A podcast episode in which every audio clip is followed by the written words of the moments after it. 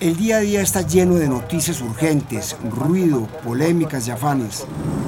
Pero para la tranquilidad, el análisis y lo que nos gusta llamar periodismo de cocción lenta, está Mis Preguntas. Un programa de Prisa Media hecho por CAFAM, inspirando sonrisas.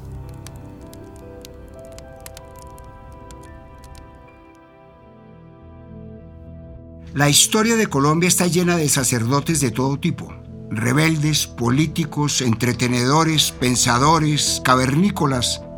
¿Cuál ha sido el rol de los sacerdotes en el país? ¿Está bien que haya curas influenciadores? Para este capítulo hablamos con el padre Diego Jaramillo, presidente de la organización El Minuto de Dios, con el padre Daniel Saldarriaga, fundador del Banco de Alimentos de Bogotá, con el expadre Alberto Linero, y con el padre Germán Rodríguez, provincial de la Compañía de Jesús en Colombia. Soy Roberto Pombo, bienvenidos al capítulo 76 de mis preguntas. Hace poco, por los azares del algoritmo de TikTok, terminé viendo un video sobre Walter Ottman, un brasilero de 100 años que entró al libro de los Guinness Records por trabajar 84 años en la misma empresa. Desde que tenía 14 años, comenzó a trabajar en una empresa textil. Comenzó como asistente de embarque y fue ascendiendo. Actualmente sigue trabajando por voluntad propia. Según el mismo Walter Ottman, abro comillas, cuando hacemos lo que nos gusta, no vemos pasar el tiempo. Cierro comillas. Pensé entonces que ese tipo de personas, las que piensan como el señor Ottman, son aquellas que sienten lo que se conoce como vocación, Imagínese sentir desde muy joven un llamado, un mensaje claro del destino que nos dice qué debemos hacer. Me imagino que debe ser como saber cuál es nuestro papel en el mundo, y eso me parece envidiable. Hay una cantidad indeterminada de test para descubrir la vocación y muchos se los hacen a los jóvenes en los últimos años del colegio para que puedan decidir qué estudiar, si estudiar negocios internacionales, licenciatura en idiomas, contaduría no conozco en detalle estos exámenes, sin embargo, creo que la vocación poco tiene que ver con un examen de opciones múltiples y más con una profesión, práctica o actividad que nos haga sentir completos. Existen entonces quienes tienen vocación de servicio y en ese caso se dedican a ayudar a los demás, a las labores humanitarias. Los japoneses tienen un término que creo que se ajusta más y es ikigai, no hay una traducción exacta del término, pero podríamos decir que es la conjunción de lo que uno ama, para lo que uno es bueno, lo que uno necesita y por lo que nos pueden pagar en un mismo oficio. Si se tuviera que hacer una traducción más literal, se diría que se compone de dos palabras, iki, que significa vida, y gai, que describe valor o mérito. Y según Google Translate es razón para vivir. Es aquí cuando pienso en vocaciones más fuertes, como por ejemplo la religiosa. Porque una cosa es sentir en lo más profundo del ser que el destino nos tiene una tarea, una misión explícita para nuestra vida, lo que ayuda a solucionar un problema existencial, pero otra muy diferente es que ese llamado, esa vocación, sea la de llevar al mundo una verdad, ya sea la verdad del Corán, la Bhagavad Gita o la Biblia. Quizás por eso las figuras de los religiosos me han llamado la atención y me han parecido la de una especie en vía de extinción. Con la crisis que viven las religiones y lo que parece ser una ola de espiritualidad más laica y alejada de los credos, figuras como las de los rabinos, imanes, monjes o sacerdotes me parecen exóticas. Y como Colombia es en gran parte un país de católicos, los sacerdotes han tenido una gran influencia en la vida pública los ha habido de todo tipo, políticos, pensadores, influenciadores y hasta guerrilleros. Hablar del minuto de Dios, la universidad, la corporación sin ánimo de lucro, de los barrios, del programa de televisión, es hablar del padre Rafael García Herreros. Su vida no está llena de eventos extremos, pero su labor social es lo que lo hizo tan popular. Uno de los primeros logros fue la erradicación de tuburios y la construcción de viviendas en varios barrios de Bogotá. Por ejemplo, en 1956 comenzó el barrio El Minuto de Dios, una experiencia que el Banco Interamericano de Desarrollo consideró modelo de erradicación de la pobreza y que luego se replicaría en otras ciudades del país. Ay, por supuesto usted ha visto o escuchado justo antes de la emisión del noticiero de las 7 el programa El Minuto de Dios, también es gracias a él. Otra obra por la que se conoce todavía al padre García Herreros es el ya famoso Banquete del Millón, la cena más rica y más pobre del mundo, como decía él mismo. Un evento que comenzó en 1961 cuando invitó a los donantes a congregarse alrededor de una mesa y compartir una cena con una taza de caldo y un pedazo de pan. Este evento se ha replicado unas 150 veces en varias ciudades de Colombia y del mundo, y el dinero que se recauda se usa para diferentes obras sociales. Pero su vida sí tuvo algo de drama. En plena época del narcoterrorismo, Mientras el país se desangraba entre carros bomba, atentados a medios de comunicación y candidatos presidenciales asesinados, el padre García Herreros fue una pieza clave para que liberaran a unos secuestrados, como es el caso de Maruja Pachón y Francisco Santos. Además, también fue primordial para que Pablo Escobar se entregara al gobierno.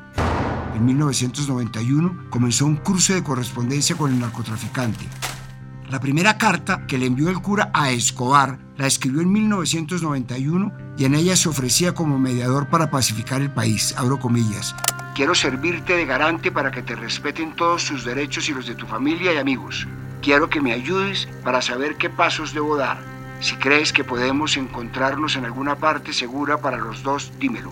Cierro comillas, decía la misiva. Incluso en la emisión de El Minuto de Dios del 18 de abril de 1991, el padre envió un mensaje enigmático dirigido a Escobar como si se tratara de un mensaje cifrado en plena Guerra Fría. Abro comillas. Me han dicho que quiere entregarse.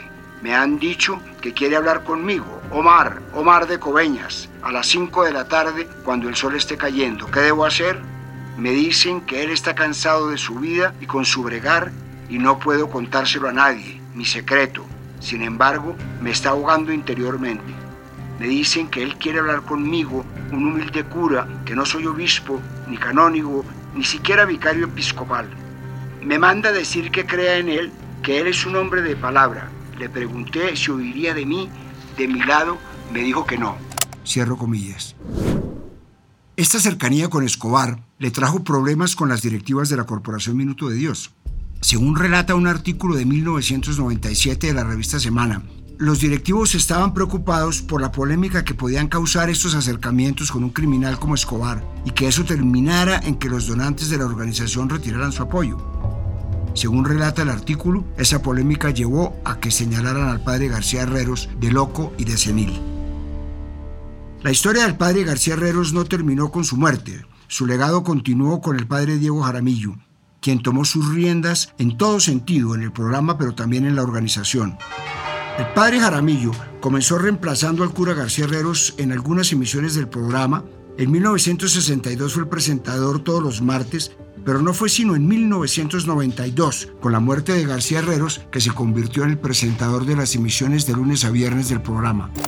Pero su rol no es solo el de presentador del programa, sino que es el presidente de la organización Minuto de Dios desde 1992. Y si de obras sociales hablamos, no puedo dejar por fuera al padre Daniel Saldarriaga, fundador y director ejecutivo del Banco de Alimentos de Bogotá. En un país donde tristemente el hambre es un problema tan grave que una persona dedique su vida a alimentar a los más necesitados, la hace una persona excepcional. Veo todo lo que hicieron padres como García Herreros, Jaramillo y Saldarriaga y muchos otros y me pregunto, ¿deberían todos los sacerdotes adoptar un rol más activo en el trabajo con las comunidades más vulnerables? Esto me dijo el padre Diego Jaramillo. Creo que todos los sacerdotes de Colombia deberían tener un papel muy activo en pro de las comunidades más vulnerables. Lo podrían hacer por caridad, porque son sacerdotes católicos, y lo podrían hacer por compromiso con Colombia, porque son patriotas. El padre Rafael García Herreros fue ejemplo al respecto. Él habló a todo el país pensando en los vulnerables desde el punto de vista católico y sabiendo que todos ellos podrían tener un papel más protagónico en la vida del país pero también quiso beneficiar a familias de menores recursos por carencia de vivienda y también a gentes que no tenían educación y por eso comenzó a construir colegios, universidad, instituto tecnológico y una obra muy grande en la línea educativa. Que Dios los bendiga a ustedes y que este programa también sirva para la construcción de un país mejor económicamente y culturalmente. Hubo también sacerdotes que se hicieron famosos por su aporte al pensamiento, no solo teológico, sino en las discusiones sobre moral y bioética. En este punto voy a hacer una confesión. A continuación voy a hablar de quien fuera un amigo cercano. ¿Se imagina usted un cura que diga que María, Madre de Jesús, no era virgen y que además tuvo más hijos? ¿O que diga que el celibato en el sacerdocio no debería ser obligatorio? Este es el caso de Alfonso Llano, más conocido como el Padre Llano. Tuve la fortuna de conocerlo hace mucho tiempo por medio de la familia de mi esposa y siendo yo director del tiempo, él era columnista de ese diario. El padre Llano fue un adelantado a su tiempo. Nunca fue de izquierda, pero tuvo toda la vida choques doctrinarios con las jerarquías eclesiásticas colombianas, casi siempre ultraconservadoras. Imagínese, por ejemplo, que se adelantó 20 años al debate de la bendición de los curas a parejas del mismo sexo. Desde el mismo Vaticano le ordenaron guardar silencio varias veces por sus posturas. Sin embargo, fue desobediente, aunque eso le costara dolor. Por ejemplo, en noviembre de 2012 se publicó en el tiempo su columna La infancia de Jesús, en la que se refiere al libro con ese mismo nombre escrito por Joseph Ratzinger, entonces el Papa Benedicto XVI. En ese texto, el padre Llano básicamente defiende su postulado y controvierte el del Papa, según el cual la virginidad de María, Madre de Jesús, es teológica, pero no humana. Esto en parte era una de las cosas en que creía el padre Llano, la vía ascendente o histórica, según la cual Jesús era un humano igual a nosotros. Dios lo hace su Hijo en virtud de los méritos de su perfección como ser humano y además fue concebido por María y José, quien tuvo una familia numerosa. Después de que se publicara el texto, recibí la noticia de que el padre no podía volver a publicar nada, a lo que respondí claro que esa prohibición cobijaba al padre por ser soldado de la compañía, pero no a mí ni al periódico porque en nuestro caso nos regíamos por un libro distinto, la Constitución Nacional. La comunicación del padre Llano decía, abro comillas, el padre Adolfo Nicolás, superior general de la Compañía de Jesús, le ha dado orden al padre Alfonso Llano de dar por terminada su vocación apostólica de escritor, lo priva de su libertad de palabra y le exige que no se despida y que guarde absoluto silencio. Cierro comillas. Esa columna le costó el escarmiento de varios superiores en la iglesia, como el de Monseñor José Daniel Falla, secretario general de la Conferencia Episcopal, quien le dijo al diario El Tiempo que, abro comillas, el padre ya no ha perdido el horizonte y dejado de lado la fe que se pregona en la iglesia desde sus inicios, al negar la virginidad de María. Cierro comillas. Monseñor José Miguel Gómez, obispo de la diócesis del Líbano, dijo que el padre ya no había incurrido en el delito canónico de herejía, al poner en duda un dogma innegociable del clero, y advirtió que era francamente herético afirmar que María no era virgen. Esta vez tuvo que alejarse de su columna en el periódico, pero volvió. Tuve la fortuna de escribir el prólogo para su libro póstumo Soy libre, en el que recoge sus experiencias como jesuita y sus reflexiones sobre Jesús. Cuando él iba a publicar el libro me preguntó, ¿y tú qué harás en caso de que mis superiores se vayan en mi contra por la tesis que planteo? Yo le contesté, yo ayudaré recogiendo leña seca para alimentar la hoguera en que lo van a quemar en la Plaza de Bolívar. Su respuesta fue la que se espera de un hombre como él, una carcajada.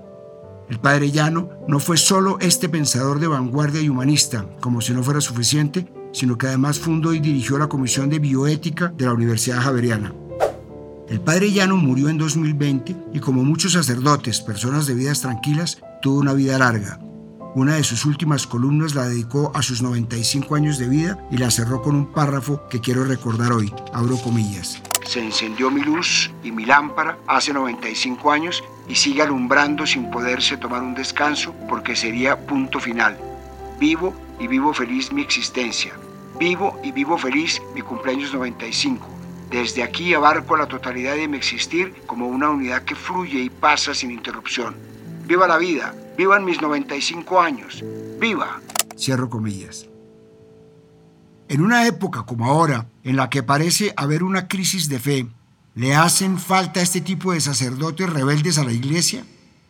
Le traslado la pregunta al padre Germán Rodríguez, provincial de la Compañía de Jesús en Colombia.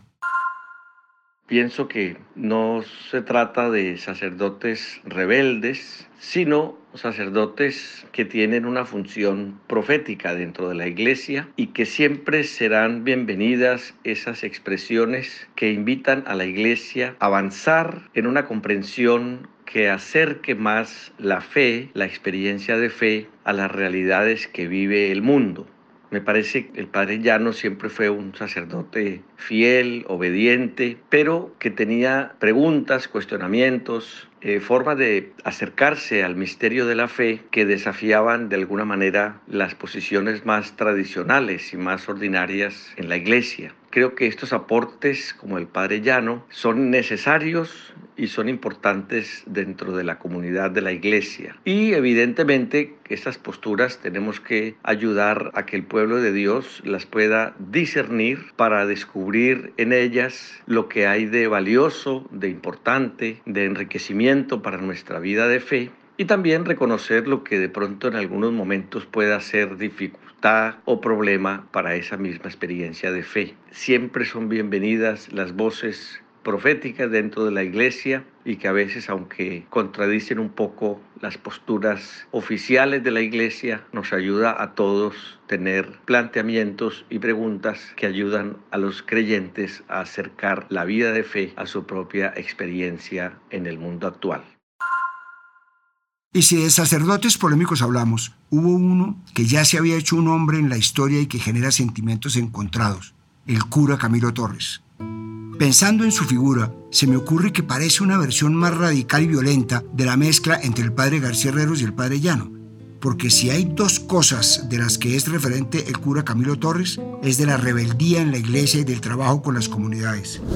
Decir cualquier cosa del cura Camilo es una redundancia, pero en caso de que a usted no le suene el nombre o de que crea que solo fue un guerrillero, yo le hago un resumen. La vida de Camilo Torres Restrepo, un sacerdote con espíritu rebelde y una pasión ardiente por la justicia social, parece ficción y yo necesitaría varios capítulos para hacerle honor a su historia. Fue el fundador de la Facultad de Sociología de la Universidad Nacional. Pero el corazón de este cura no estaba solo en los altares, en los libros ni en las aulas también latía por los desfavorecidos y los oprimidos. Fue también el fundador del movimiento universitario que sirvió como germen para la creación de las juntas de acción comunal. Entonces llegó un momento crucial. Tuvo que escoger entre el clero y su pensamiento revolucionario. La decisión ya la sabemos. Abandonó la sotana y se unió a la guerrilla del Ejército de Liberación Nacional, el ELN. Entonces se ganó el apodo del cura guerrillero. Sin embargo, su vida en la clandestinidad no duró mucho y su destino se selló en su primer enfrentamiento armado contra tropas de la Quinta Brigada de Bucaramanga. El cura Camilo cayó abatido en su tierra, en San Vicente de Chucurí. La imagen del cura Camilo Torres sigue siendo muy importante, no solo como figura política, sino académica y social. Y más recientemente otro sacerdote que ha hecho parte importante de la vida política del país es el padre Francisco de Rú, un religioso respetado y reconocido en temas de construcción de paz. Si describo su carrera sería una lista muy larga, pero voy a destacar lo más importante. En 1995 creó el Programa de Desarrollo y Paz del Magdalena Medio, una especie de laboratorio de paz para financiar las iniciativas de convivencia y desarrollo sostenible en una zona de 30.000 kilómetros en 29 municipios rurales de Santander, Bolívar, Cesar y Antioquia, una región especialmente azotada por la violencia. Este es solo uno de los tres proyectos del padre de Rú que ha ganado el Premio Nacional de Paz. Pero en 2018 fue que la figura del padre dio un salto más grande en la escena política. Se posesionó como miembro y presidente de la Comisión de la Verdad, su aporte al país ha sido inmenso y si alguna vez me preguntan por una frase célebre suya, todavía tengo fijada en la memoria la que pronunció al final de la presentación del informe final de la Comisión de la Verdad, en la que nos hacía a todos los colombianos las preguntas más incómodas que nos hayamos hecho. Abro comillas. ¿Qué hicieron ante esta crisis del espíritu los líderes religiosos? Y aparte de los pastores y mujeres de fe que incluso pusieron su vida para acompañar y denunciar ¿Qué hicieron otros obispos y sacerdotes y comunidades religiosas y ministros? ¿Qué hicieron los educadores? ¿Qué dicen los jueces y fiscales que dejaron acumular impunidad? ¿Qué papel jugaron los formadores de opinión y los medios de comunicación? Cierro comillas. Y al final, la pregunta más importante. ¿Cómo nos atrevimos a dejar que pasara y cómo nos podemos atrever a permitir que continúe? Y no podemos hablar de sacerdotes, política y paz sin referirnos a un caso reciente, un incorregible, Monseñor Darío de Jesús Monsalve. Fue arzobispo de Cali por 13 años, en los que fue activo en escenarios políticos y de paz, como su activismo por el sí en el plebiscito por la paz, sus denuncias de los asesinatos de firmantes de paz, la desautorización pública por parte de la Anunciatura Apostólica y Conferencia Episcopal por sus reclamos al entonces presidente Duque su rol en el estallido social en Cali cuando pidió respeto por las protestas, los manifestantes, la minga indígena y pidió abrir canales de diálogo. Sus posturas políticas causaron polémica varias veces. Somos un país en el que la Iglesia Católica tiene más presencia en las comunidades más recónditas que el mismo Estado. Piense por un momento en la cabecera de cualquier municipio de Colombia, en su centro, y se va a dar cuenta de que siempre habrá un parque rodeado por el edificio de la alcaldía, una estación de policía y una iglesia. Es una obviedad que si bien hace tiempo la iglesia y el Estado se separaron, los coqueteos entre los dos son bastante fuertes todavía.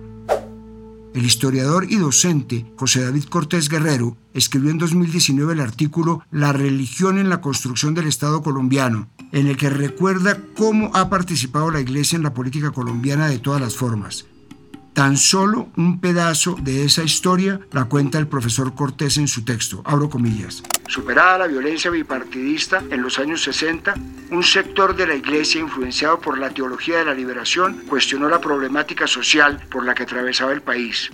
Unos religiosos lo hicieron sin necesidad de tomar las armas, como el grupo Golconda, otros dejaron sus hábitos e ingresaron a la guerrilla. Es el caso de Camilo Torres, que formó parte del Ejército de Liberación Nacional, casualmente también fundada por un cura, el cura Pérez español.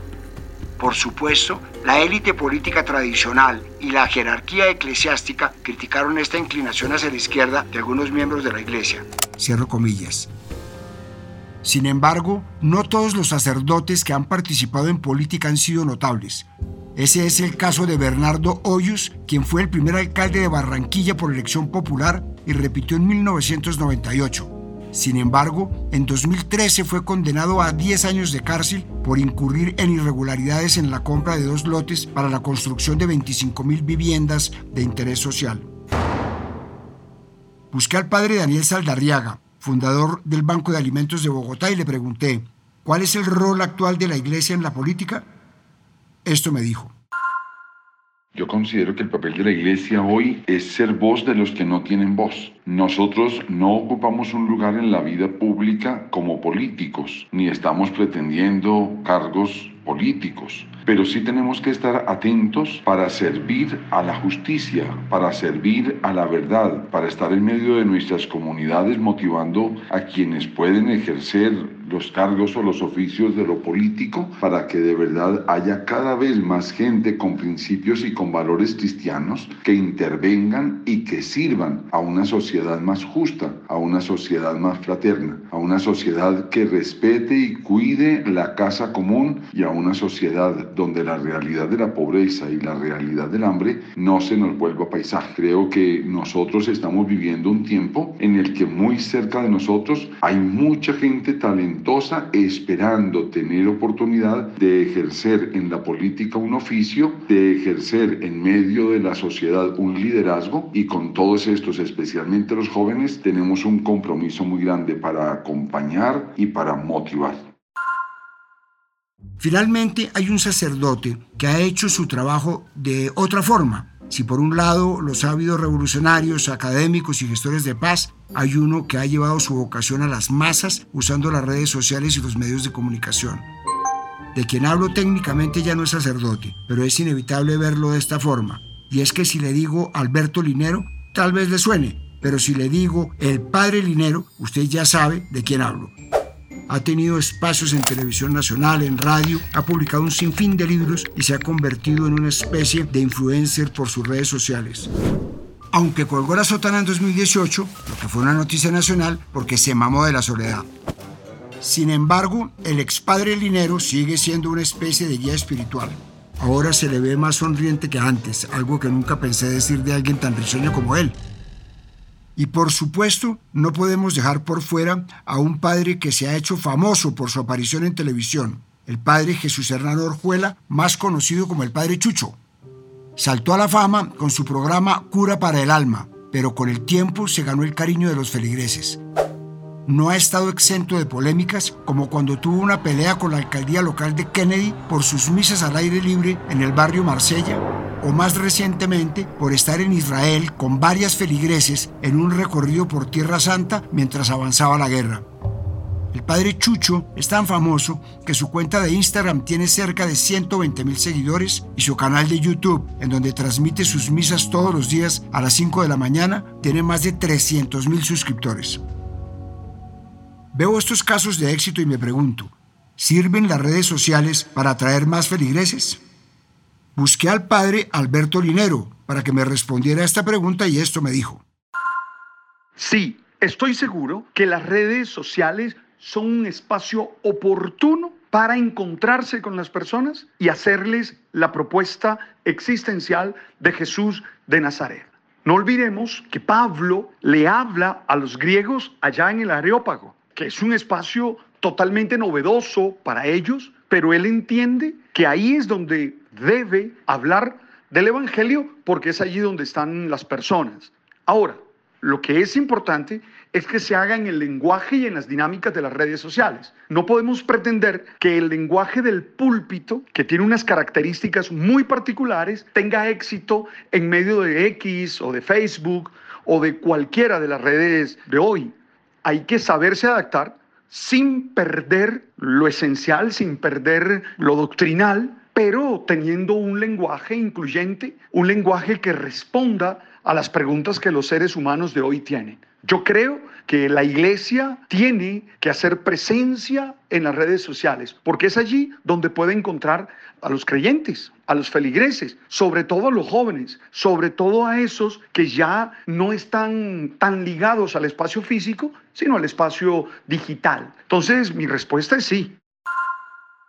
La pregunta principal de este capítulo podría responderse muy fácil. Colombia tiene tantos sacerdotes famosos porque somos un país católico y conservador.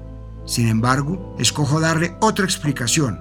Es así porque muchos de ellos escogieron salir de sus iglesias y de sus parroquias para hablar y acercarse a la comunidad, decidieron sentir su vocación al límite.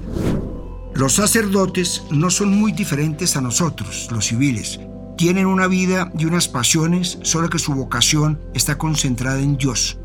Para quienes no son creyentes ni espirituales, hablar de un llamado o una vocación puede sonarles a superchería.